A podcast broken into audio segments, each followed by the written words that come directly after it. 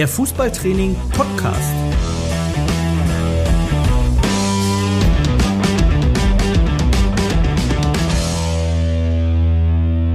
Das Kabinengespräch mit Trainern aus allen Leistungs- und Altersklassen. Ja, Thomas, zunächst einmal herzlichen Dank, ähm, dass du heute bei uns zu Gast bist im Podcast Das Kabinengespräch. Du ähm, hast vor nicht allzu langer Zeit mal Folgendes über dich gesagt. Ähm, ich bin mir bewusst, dass es, dass es manchmal manisch-obsessiv ist und der eine oder andere sagt, jetzt zieh doch endlich mal den Stecker und lass uns über etwas anderes reden als Fußball. Ich glaube, äh, du kannst dir vorstellen, für die nächste halbe Stunde darfst du natürlich gerne unter Strom bleiben, denn ähm, ja, wir wollen mit dir genau darüber sprechen, über Fußball, genauer gesagt über die Trainingsphilosophie Deutschland, die ihr bei Hertha ja in euer Training übernommen habt. Ähm, wie und warum, das klären wir in dieser Episode. Äh, aber zunächst einmal und vor allen Dingen, um alle Zuhörerinnen und Zuhörer abzuholen. Was macht eigentlich ein Leiter Methodik bei Hertha BSC Berlin? Mittlerweile bin ich ja sogar ein bisschen mehr als das, bin für die Spielkonzeption auch mitverantwortlich. Ähm, da hat es bei uns personell so ein paar Änderungen gegeben und deswegen hat sich da mein äh, Themen, mein Aufgabenbereich so ein bisschen äh, geweitet. Ich soll im Grunde so ein bisschen unsere Spielidee entwickeln, also welche Systeme wir spielen wollen, wie wir die interpretieren wollen, welche Spielweise wie wir das auch trainieren wollen. Also das Was ist ja das eine, aber das ist vor allem dieses Wie, diese Methode, wie kommen wir dahin. Und das halt äh, in Zusammenarbeit mit allen Trainern, mit äh, Videoanalysten, mit äh, Datenanalysten. Also es soll möglichst umfassend sein, es soll möglichst fundiert sein, es soll möglichst modern sein und es soll, wie gesagt, zusammen geschehen. Und damit sind wir ja mitten im Thema. Wir haben es im Intro gesagt. Äh, wir besuchen euch hier im verschneiten Berlin heute. Äh, vor allen Dingen aufgrund der Tatsache, dass ihr schon einer der ersten und wenigen Vereine seid, die die Trainingsphilosophie Deutschland, die Hannes Wolf mit seinem Kompetenzteam ins Leben gerufen hat, äh, ja auch zur Umsetzung bringen. Ähm, vielleicht kannst du einfach mal beschreiben, welche Einflüsse dieses Konzept jetzt auf deine Arbeit als Methodikleiter bei Hertha genommen hat, wie dein Erstkontakt dazu war ja, also zu der Trainingsphilosophie Deutschland und vielleicht auch zu Hannes. Und dann anschließend die Frage, ähm, ob du, sag ich mal, du bist ja seit Anfang 2022 hier, ob du im Grunde alles über den Haufen werfen musstest, als du davon erfahren hast. Oder ob du schon vieles auch vielleicht vorher umgesetzt hast. Also zunächst mal, wie kam es dazu? Ähm, relativ zufällig, wo ich Hannes natürlich schon ein bisschen länger kenne und auch schätze, aber ich glaube, ich war bei einer Trainerfortbildung, musste immer so Punkte sammeln, saß da beim, ich glaube, ITK Bremen war das da und da wurden dann Teile ähm, vorgestellt und da dachte ich so, hoppla, das ist cool. Mit Hannes irgendwie dann im Nachgang ein bisschen drüber gequatscht. Da meinte er so, du pass auf, ich halte diesen ganzen Vortrag demnächst für eine kleine Gruppe irgendwie Raum Dortmund. Schalte ich online dazu. Habe ich mir diese zwei Stunden reingezogen und dachte wieder, ja Mann, also damit kann ich richtig was anfangen. Und mit Hannes dann vereinbart, dass er das bei uns im NLZ unseren Trainer dann auch vorstellt, weil es gibt ja nichts Besseres, als in einer kleinen Gruppe, intime Ansprache dann so ein Thema vorzustellen. Und es war super lustig, weil da war eben noch nicht Sportdirektor. Also es war, ich glaube, die Woche davor. Also wir haben das alles vereinbart und wir hatten da diese gemeinsame Leidenschaft für das Thema. Dann haben sich die Ereignisse gefühlt überschlagen und plötzlich war ein sehr, sehr gefragter Mann und das Thema gerade dann auch ultra präsent. Und wir hatten halt dann das Glück in dem Moment, dass wir da ähm, ja, diesen Zugang dann aber schon, schon hatten. Also es ist ja nicht, nicht selbstverständlich, dass der DFB-Sportdirektor das dann äh, unseren Trainern von der ja, U9 bis zur U19 vorstellt. Und wir haben das äh, mit, mit viel Dankbarkeit aufgenommen, mit viel Interesse auch, äh, also seinen Ausführungen gelauscht. Und auch da konnten wir wirklich viel damit anfangen. Und da geht es gar nicht so um diese 100.000 Kleinigkeiten, die man da vielleicht noch auch thematisieren könnte oder die man rein interpretieren möchte, sondern die Stoßrichtung, die hat uns so maximal abgeholt. Also das, was bei mir hängen geblieben ist. Und das soll diese Arbeit nicht abwerten. Also wir können uns da krass reinsteigern und richtig vertiefen. Aber diese Kernbotschaft von lass uns einfach drei gegen drei, vier gegen vier zocken. Mehr, freier, jeden Tag dass wir einfach auf eine gewisse Mindestanzahl von Minuten kommen, dass wir das, was früher automatisch auf dem Schulhof nach der Schule passiert ist, was in der heutigen Zeit nicht mehr so möglich ist. Wir haben länger Schule, wir haben ähm, so viele Termine, es gibt vielleicht nicht mehr die Möglichkeit, überall zu bolzen, es gibt andere Ablenkungen, das findet nicht mehr statt. Aber gute Fußballer werden gemacht im 3 gegen 3. Und diese klare, kristallklare Aussage, da, da ist nichts verwissenschaftlich. Das ist das, was uns alle so abgeholt hat. Mhm. Das ist ja auch das, was Sandro Wagner so schön einfach formuliert hat. Das ist keine Raketenwissenschaft. Es ist einfach den Fußball recht einfach auf den Punkt gebracht. Und ähm, er macht es ja jetzt äh, im Kern von der Methodik her, da sind wir ja fast schon bei deinem Thema, hat er ja ein, ähm, ja, ein Vier-Block-Trainingsmodell, so würde ich es mal nennen, äh, bestehend aus einem Block Warm-up, dann gibt es einen äh, Spielblock, einen Technikblock und einen Spielblock wieder. So ist ja die, äh, die ursprüngliche Stoßrichtung der Trainingsphilosophie Deutschland ähm, angedacht. Wie ist das jetzt bei euch bei Hertha? Ähm, Übernehmt ihr da die Methodik in Gänze oder in Teilen? Du hast jetzt gerade schon mal angedeutet, dieses 3 gegen 3, also diese, diese Spielform, diese kleinen Spielformen, die haben dich so ein bisschen äh, angefixt. Aber wie sieht das mit den anderen Bausteinen aus, die auch zu, einer, zu der besten Trainingseinheit gehören? Also das haben wir tatsächlich als Empfehlung verstanden, aber da haben wir uns auch selber sehr, sehr viele Gedanken schon gemacht, auch im Ausland ein bisschen geguckt, was möglich ist. Und das gestalten wir ein bisschen freier. Die Elemente sind aber trotzdem da und wir versuchen das halt ähm, für uns optimal anzupassen. Also beispielsweise kann es bei uns sein, dass wir direkt mit einem Spiel oder mit kleinen Formen ins Training einsteigen. Also je nachdem, nicht bei der U19, da wird es keinen Sinn machen, da ist ein Warm-up definitiv Pflicht, angemessen. Aber so bei den Kleinen, es gibt äh, Mannschaften, die machen, bevor es überhaupt losgeht, einfach mal freies Spiel. Mhm. Das heißt, die können eine Stunde vorher kommen, da sind Trainer da, da sind Felder aufgebaut, Jungs, zockt. Und dann kann es manchmal bis ins Training reingehen. Wenn du dann als Trainer daneben stehst und dir denkst, na läuft doch. Also, da spielt irgendwie so eine U11, die spielen halt dann schon mal 4 gegen 4. Mhm. Sind noch nicht alle da, aber krass läuft. Und dann kommen sie irgendwann dazu, dann füllst du auf, dann ist halt kurz mal ein 6 gegen 6. Und du guckst dir das an und denkst, was muss ich denn jetzt gerade noch coachen? Mhm. Die kriegen alles, was sie brauchen. Irgendwann sagst du, komm, jetzt Trainingsstart oder vielleicht auch direkt mal schon, jetzt machen wir. Und dann haben wir auch äh, diese Überlegungen in, wie machen wir das denn? Also wie integrieren wir isolierte Technikübungen, Spielformen, wie äh, regulieren wir die Intensität, also wollen wir diese klassische Progression, dass wir die Intensität immer steigern und hinten raus werden dann die Spielformen immer größer oder so.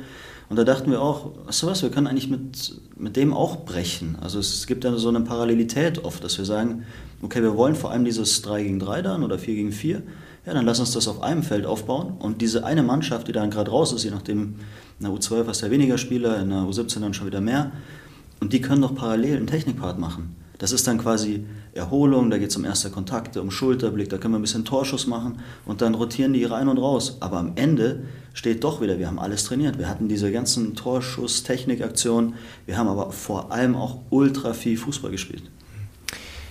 Ähm, jetzt habt ihr ja, ihr fangt ja mit der U9 an, das geht ja hoch bis, bis zur U19, sind viele Mannschaften in unterschiedlichen Leistungsbereichen auch. Unterscheidest du da nochmal? Was so eine Struktur einer Trainingseinheit angeht äh, und die Altersklasse? Du hast gerade schon mal angedeutet, eine U19 braucht eine, eine systematische Erwärmung, eine U9 wahrscheinlich eher nicht. Ja, doch. Also muss man einfach, die Voraussetzungen sind körperlich ganz andere. Die Kleinen kriegst du ja gar nicht kaputt. Mhm. Also wir machen unheimlich viel Individualtraining. Es äh, geht auf äh, Zecke Neundorf zurück. Das ist äh, dem, das, das Aller, Allerwichtigste. Der ähm, schiebt da gerade so richtig an und da merkst du, du kannst mit den Jungs vorm Training eine Stunde trainieren und dann gehen die ganz normal ins Mannschaftstraining über, die kriegst du nicht kaputt. Mhm. Also da reden wir über U13, U14. Könnten wir mit einem U19, U23-Spieler niemals machen. Also klar müssen wir da Abstriche machen. Und alles andere aber nicht so sehr. Also die Formen gleichen einander sehr.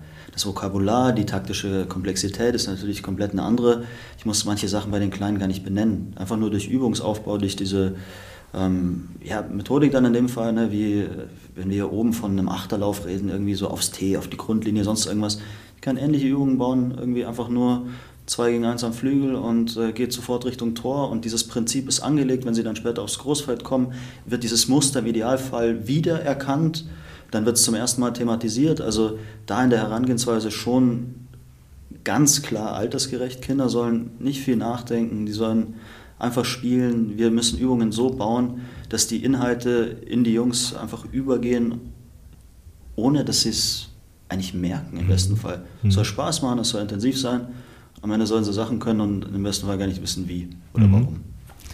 Was ich jetzt total äh, spannend finde, weil wir uns ja im Leistungszentrum bewegen und die Philosophie von Hannes ja im Grunde ist, ähm, ja, ich sag mal, ein Coaching des Trainers in den Spielformen vor allen Dingen soll ja nur ja oberflächlich, ich sag mal maximal begleitend sein. Die Trainer greifen ja wenig ein. Und da würde mich mal interessieren, als das Konzept jetzt hier bei euch vorgestellt wurde, ähm, gab es da ein Spannungsfeld innerhalb der Trainer? Also weil die ja schon, sag ich mal, die Rolle des Trainers sich bei den Spielformen ja auch verändert. Also eine zurücknehmende Position, nicht mehr so aktiv, nicht mehr viele Situationen, wo eingefroren wird, wo dann taktisch reingegangen wird. Es ist ja einfach viel freies Spielen und ich glaube, ähm, so aus dem Anspruch eines Trainers im Leistungszentrum, der hat ja vielleicht doch nochmal einen anderen Anforderungskatalog an seine Arbeit, wo er nochmal vielleicht stärker äh, eingreifen kann, als das laut Trainingsphilosophie auch gewollt oder gewünscht ist. Also da würde ich ganz klar sagen, mal so, mal so. Und das ist vielleicht auch gut, dass Trainer auch unterschiedlich sind. Also man kann ja auch mal einen Trainer haben, der da vielleicht ein bisschen taktisch-analytischer ist. Dann gibt es einen, der lässt auch nur laufen. Also da haben wir eher Leitplanken, da kann sich jeder noch frei bewegen. Ähm, ich finde auch da wieder die Altersunterschiede. Also in der U19 kann ich öfter mal eingreifen, da wird der Fußball viel, viel bewusster, auch U17 schon. Es ist vielleicht auch ein Mittel, um tatsächlich auch zu regenerieren zwischendurch. Also dieses nur ballern, nur ballern, nur ein Zweikampf jagt den anderen, muss da nicht sein. Bei den Kleinen bin ich voll dabei. Nicht diese Spielfreude stoppen. Aber das ist jetzt nichts, was wir, ähm, also da gibt es keine, keine Regeln in dem Sinne. Es ist eher so, es wird ein Bewusstsein dafür geschaffen, eben auch durch solche Vorträge. Und ähm, wir beobachten uns da so ein bisschen gegenseitig. Und ich habe da so aus der aus der Metaperspektive, ich gucke dann über alle Mannschaften so ein bisschen drüber, eigentlich den Eindruck, dass ich mir da nicht so viel Sorgen machen muss. Also es läuft sehr gut in den Mannschaften. Ich erlebe enorm viel Action auf dem Feld und mhm. das ist ja das, was wir unbedingt sehen wollen. Auf jeden Fall.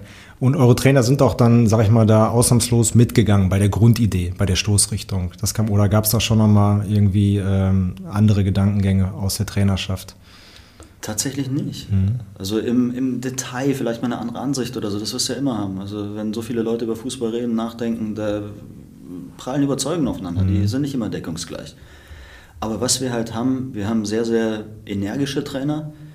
Wir haben viele Berliner Jungs auch, die vor allem Action wollen, die vor allem zocken wollen, die ähm, auch diesen Straßenfußball so lieben. Also wir versuchen, das ins NLZ zu holen. Also unsere Akademie, wir haben da äh, so ein, ein, Projekt am Laufen, das sind quasi unsere Käfigzocker. Mhm. Wohl wissend, dass die in der heutigen Zeit nicht mehr diese Käfigzocker sind wie damals äh, die Generation Boateng. Aber wir wollen so viel wie möglich von diesem Käfig in unser NLZ holen. Mhm.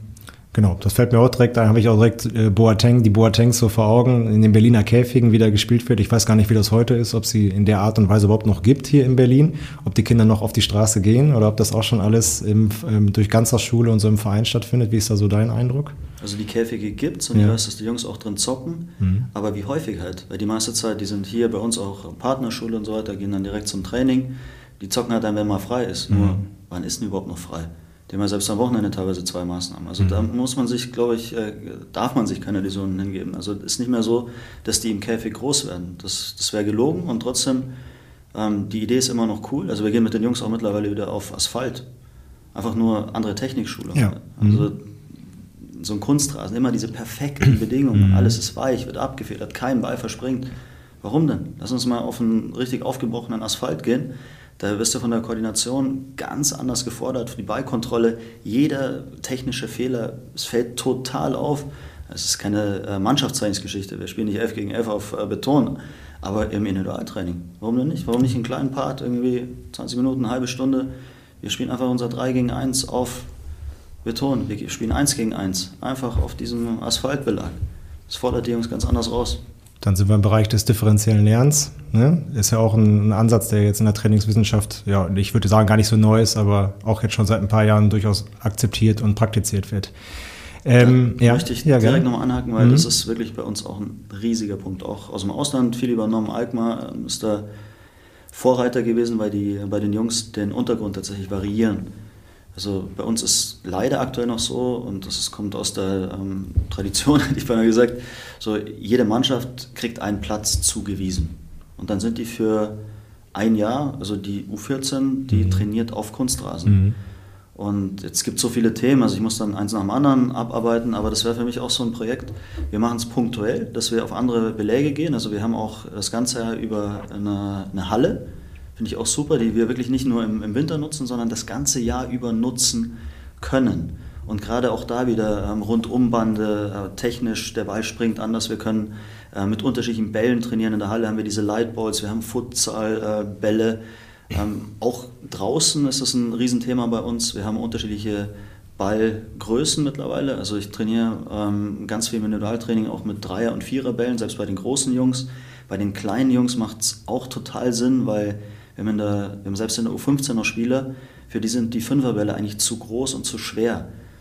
Und du merkst, sobald wir auf einen Viererball wieder zurückgehen, auf einmal sind die Techniken mhm. viel besser. Auf einmal kommen da wieder Torschüsse raus, wo du denkst, ja wow, der kann ja schießen. Also wir, wir probieren da unheimlich viel rum. Wir sind da ähm, sehr, sehr offen, auch was andere Sportarten angeht. Und gerade dieser, dieser Ansatz des differenziellen Lernens, das macht ja auch so Spaß. Das ist ja manchmal Zirkus Halligalli. Also ja. wir bauen da irgendwelche Parcours auf, nehmen irgendwelche Fußballaktionen mit dazu und das ist so ein, so ein Bewegungsspektrum, so ein ganzheitliches Lernen, so keine Bewegung gleich der anderen. Und mhm. das ist ja im US-Sport gerade so ganz, ganz krass. Also Seth Curry erzählt ja auch, dass er eigentlich nie den gleichen äh, Wurf hintereinander nimmt, mhm. sondern immer mit Vorermüdung, immer andere Distanz, teilweise total verrückte Sachen. Ich habe mit äh, Anni Ost, auch von, von den Basketballern, mich mal kurz unterhalten, die werfen teilweise von der Tribüne. Mhm. Die nehmen Bälle, diese, die rollen auf dem Hallenboden, ähm, nehmen den auf und werfen sofort. Mhm. Würdest du im Spiel oder also im Match dann irgendwie so werfen? Sind das Fußball- oder Basketballaktionen? Nein, mhm. aber wir wissen doch, der, der Mensch, der Körper, wir lernen nicht, indem wir irgendwie automatisieren, indem wir die gleiche Bewegung hunderttausend Mal hintereinander machen. Es geht um dieses Adaptive, um dieses ähm, ja, das, das Ausreizen des Spektrums. Mhm. Jetzt hat, ähm, du wirst sie kennen, die ganzen Videos von Hannes und seinem Kompetenzteam äh, mit Hermann Gerland und Co. Da ist ja jetzt relativ viel veröffentlicht worden ähm, auch. Ne? Dann, da gibt es da ja, sag ich mal, einen Trainingsformkatalog, äh, Spielformen 3 gegen 3, 4 gegen 4, die sind jetzt allseits bekannt.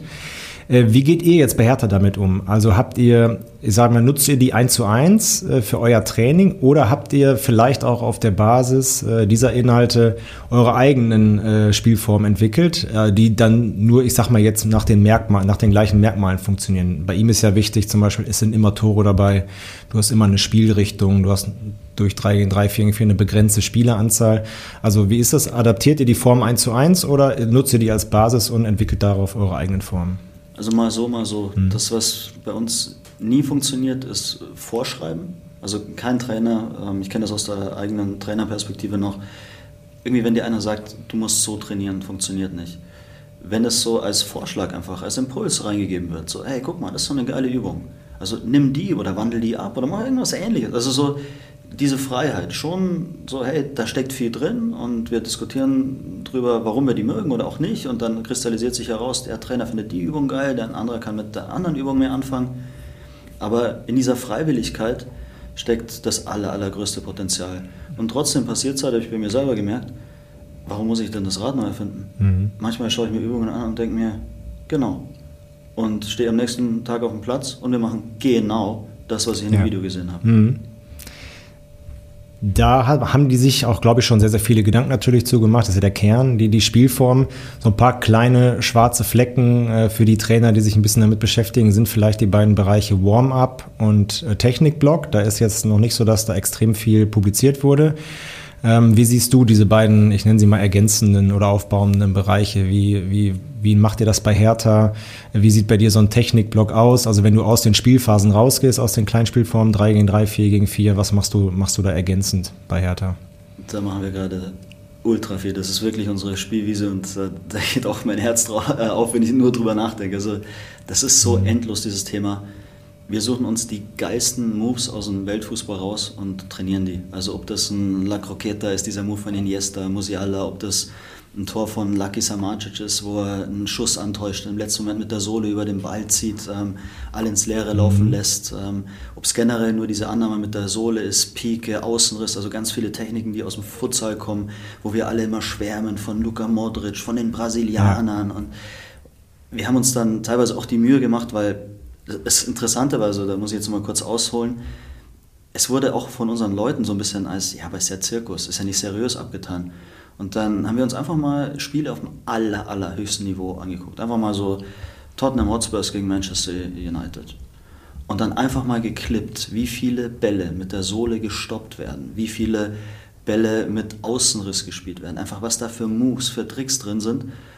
und es ist im Sekundentakt teilweise. Also manchmal hast du eine Sequenz von 15 Sekunden und da sind vier Aktionen drin, wo du sagst, ah wow, das macht er und krass, das war mir gar nicht so bewusst.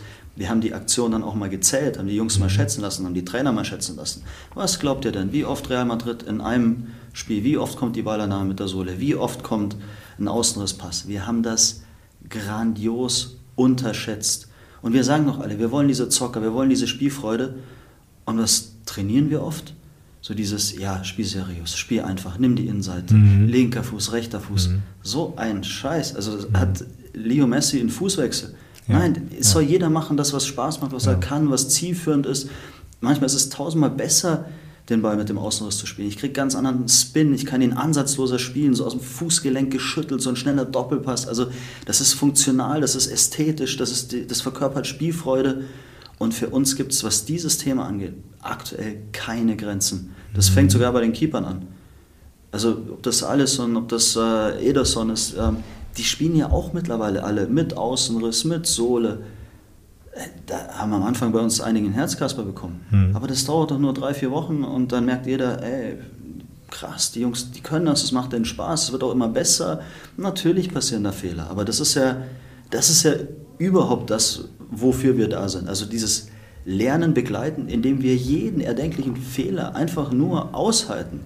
Wir fordern es ein, dass wir an diese Grenzen rangehen, verschieben, uns ausprobieren und immer ausprobieren. Wird es immer Fehler geben. Wenn ich den gleichen Dress immer wieder wiederhole, das, was ich eh schon kann, was todeslangweilig ist, da werde ich nicht besser. Mhm. Wenn ich die neuen Sachen ausprobiere, natürlich ist das dann nicht immer der richtige Moment. Mhm. Natürlich rutscht dann mal ein Ball unten durch, wenn ich mit der Sohle spielen will. Also mhm. ja, heißt dann nicht, ey, jetzt bitte nicht mehr Sohle, sondern beim nächsten Mal wieder Sohle.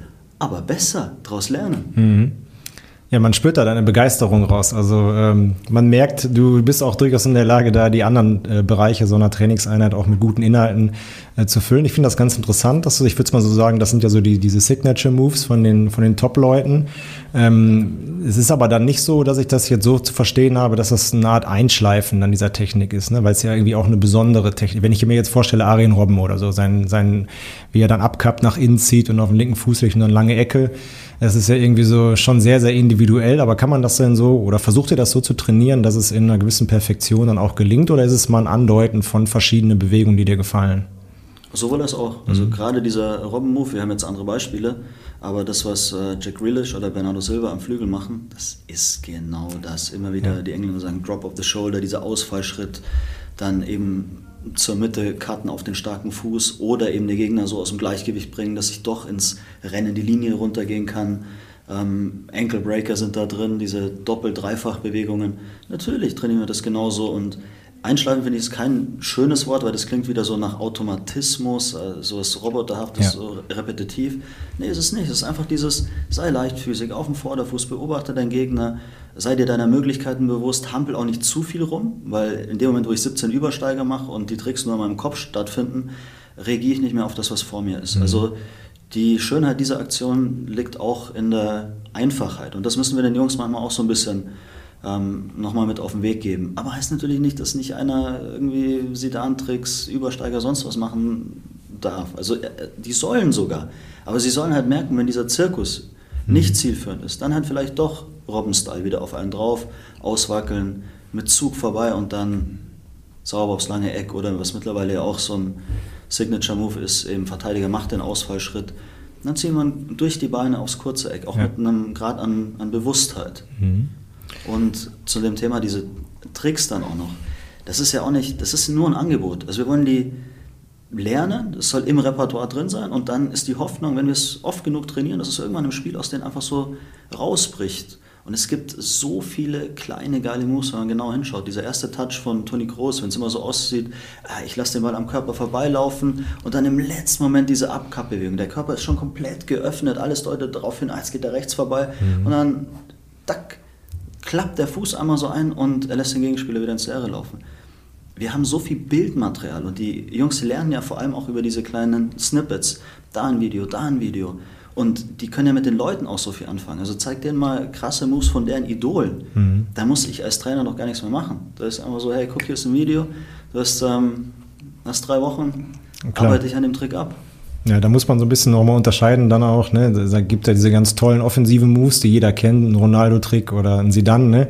Und ich sag mal, so ein Toni Kroos, da muss man schon so ein bisschen so eine Leidenschaft wahrscheinlich auch für entwickeln, damit man eben auch die, ja, die, diese Eleganz oder auch die Brillanz in dieser Aktion für, für sein eigenes Spiel erkennen kann. Ne? Absolut. Und trotzdem liegt da auch ein, ein Geheimnis. Also da ist das, das pure Gold im Endeffekt bei ganz vielen Spielern und Positionen. Wenn ich einen IV habe, wenn ich einen, einen Sechser habe, der dann wirklich auch so im letzten Moment erst entscheidet, wo die Reise hingeht, mit diesen kleinen, subtilen Körperfinden arbeitet, der mal einfach auf dem Ball nur draufsteht. Äh, Busquets, bei dem du immer das Gefühl hast, ist so ein Verzögerungsmoment, bevor er den Ball spielt. Ja, ja. Und er könnte aber immer noch im letzten Moment doch abkappen. Mhm. Und manchmal spielt er den Ball einfach. Mhm. Aber er ist jederzeit Herr der Lage. Die, die Zeit, die verlangsamt sich förmlich. Und auch diese kleinen Tricks, das ist jetzt kein Rainbow-Flick oder sowas, aber das ist der vielleicht viel wichtigere Skill für später. Und das den Jungs auch zeigen, erklären, immer wieder in einem Kontext auch üben. Also ich bin auch kein Freund von, ähm, wir machen eine Trockenübung draus. Mhm. Ne, Vom Hütchen oder so, ne? Ja, ja vielleicht mhm. einführend, aber ja. La Croqueta muss irgendwann sein. Das ist ja diese Links-Rechts-Kombination ja. am Gegner vorbei. Ja gut, dann grätschen wir halt mal rein. Mhm. Also in dem Bewusstsein, dass wir jetzt niemanden verletzen, aber dass der Spieler dann halt in dem Moment, bam, bam, links, rechts, dann fliegt er an mir vorbei. Also wirklich lernen, mhm. was ist die Distanz? Ah, krass, ich reagiere eigentlich auf den Gegner. Mhm. Ich mache nicht einfach einen Trick, der nur in meinem Kopf existiert. Äh, super interessant, könnte ich jetzt mit dir, ich noch stundenlang zuhören, könnte ich mit dir auch noch ganz lange drüber sprechen, über, über Technik und über Inhalte. Lass uns noch einmal kurz zurück äh, zur Struktur ähm, einer Trainingseinheit, ähm, jetzt im, im Sinne der Trainingsphilosophie Deutschland. Denn da gibt es ja noch so ein paar Überthemen. Ähm, ich sag, werf mal so ein paar Stichwörter rein, da geht es um Netto-Spielzeit, diese übergeordneten Trainingsziele wie Freude, Intensität und Wiederholung. Ähm, ja, und dann im Trainingsalltag kennst du es natürlich auch. Also wie, was ist mit Trinkpausen, was ist mit Umbaumaßnahmen, äh, was ist mit Wartezeiten, Stichwort Schlangenbildung und solche Sachen. Ist das bei euch auch oder ist das für dich auch Thema, was ihr, sag ich mal, ein bisschen genauer unter die Lupe nehmt? Ein Riesenthema. Und da muss ich aber auch sagen, unsere Trainer sind richtig gut, was das angeht. Also ich kann mich nicht erinnern, meine Schlange bei einem Training gesehen zu haben. Also mhm. es ist so ein Bewusstsein dafür, Gruppengrößen, für Parallelaufbau, für ähm, ja auch, also die sind so sensibilisiert. Ich hatte gestern eine Einheit äh, hier mit Schneechaos und es ging drunter ja. und drüber und plötzlich hatte ich doppelt so viele Jungs in, in der Übung als eigentlich gedacht. Und dann kam der Torwarttrainer aus dem Nichts und meinte so, hey Tommy, an der Stelle lass mich noch Bälle reinschmeißen. Dann ist sofort, äh, wir haben einen ganz anderen Rhythmus, noch eine andere Frequenz drin. Also das kommt von völlig alleine, weil ich war, ich stand in dem Moment im Tor und hatte auch nicht diesen Überblick und dachte mir so, wow, jetzt wird mir hier noch ein Spieler geschickt und hier noch einer und ja, ich merke schon auch, kalt gerade, irgendwie stehen die auch rum, aber mir fällt jetzt auch nicht auf die Schnelle ein, äh, was ich noch machen soll. Dann sieht er das, kommt über den ganzen Platz gesprintet, legt sich zehn Bälle hin und sagt, ey Jungs, ab sofort, wir schalten immer eine Aktion noch zwischen. Und auf einmal ging das wieder Schlag auf Schlag und das zieht sich bei uns wirklich durch alle Mannschaften. Das ist wirklich ein Traum. Mhm.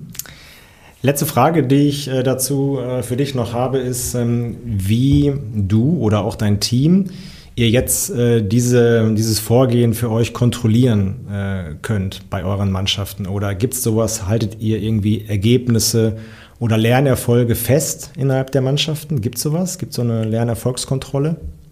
Ähm, wir bebildern unheimlich viel. Also wir treffen uns regelmäßig in kleineren und größeren Gruppen und wir wollen nicht mehr generisch über Fußball reden. So diese ganze Stammtischplauderei, äh, langweilig. So, lass uns über die Inhalte reden, die wir arbeiten wollen oder erarbeitet haben. Lass uns mit Bildern arbeiten. Am Anfang ist es vielleicht Best Practice aus anderen Mannschaften und irgendwann reden wir über uns. Dann reden wir darüber, wie wir es trainieren. Aus jeder Mannschaft, hey, die U13 bei einem bestimmten Thema. Also wir spielen ja alle mit, mit einem System, mit einer Idee. Das ist irgendwie so, ja, wir arbeiten gerade an den eingerückten AVs. So sieht das in der U13 aus. So trainiert das die U14. Ach übrigens, U17, ähnliche Übung oder U19. Ach krass, gleicher Spielzug wie in der U13. Und dann auch die Skills, was brauchen wir denn? Also gerade wenn wir Thema eingerückte AV sind, so dieses, diesen Schlenker zur Mitte, so dieses maximal öffnen und dann im letzten Moment nochmal sich so um den Gegenspieler rumwinden quasi. Und dann siehst du den Move da und da und da durch alle Mannschaften durch das ist ganz klar dieses Vorher-Nachher, viel offener in der Körperposition, viel geschmeidiger. Und so können wir permanent ähm, gucken, welche Effekte wir mit unseren Maßnahmen auch erzielen. Sagt Thomas Bräuch, äh, Leiter Methodik in der Nachwuchsakademie von Hertha BSC Berlin und äh, ja, wie wir jetzt gehört haben, glühender Verfechter der Trainingsphilosophie Deutschland. Ähm, ja, und um den Bogen nochmal zum Anfang zurück zu, äh, zu spannen, sofern du willst, darfst du dann jetzt gerne äh, den Fußballstecker ziehen. Äh, wir sind durch für heute. Ja, also vielen Dank erstmal für deinen interessanten, wirklich interessanten Input und äh, deine, ja, die Einblicke in die Arbeit jetzt bei Hertha BSC. Vielen Dank, bis bald und auf Wiedersehen. Gerne, hat Spaß gemacht. Tschüss.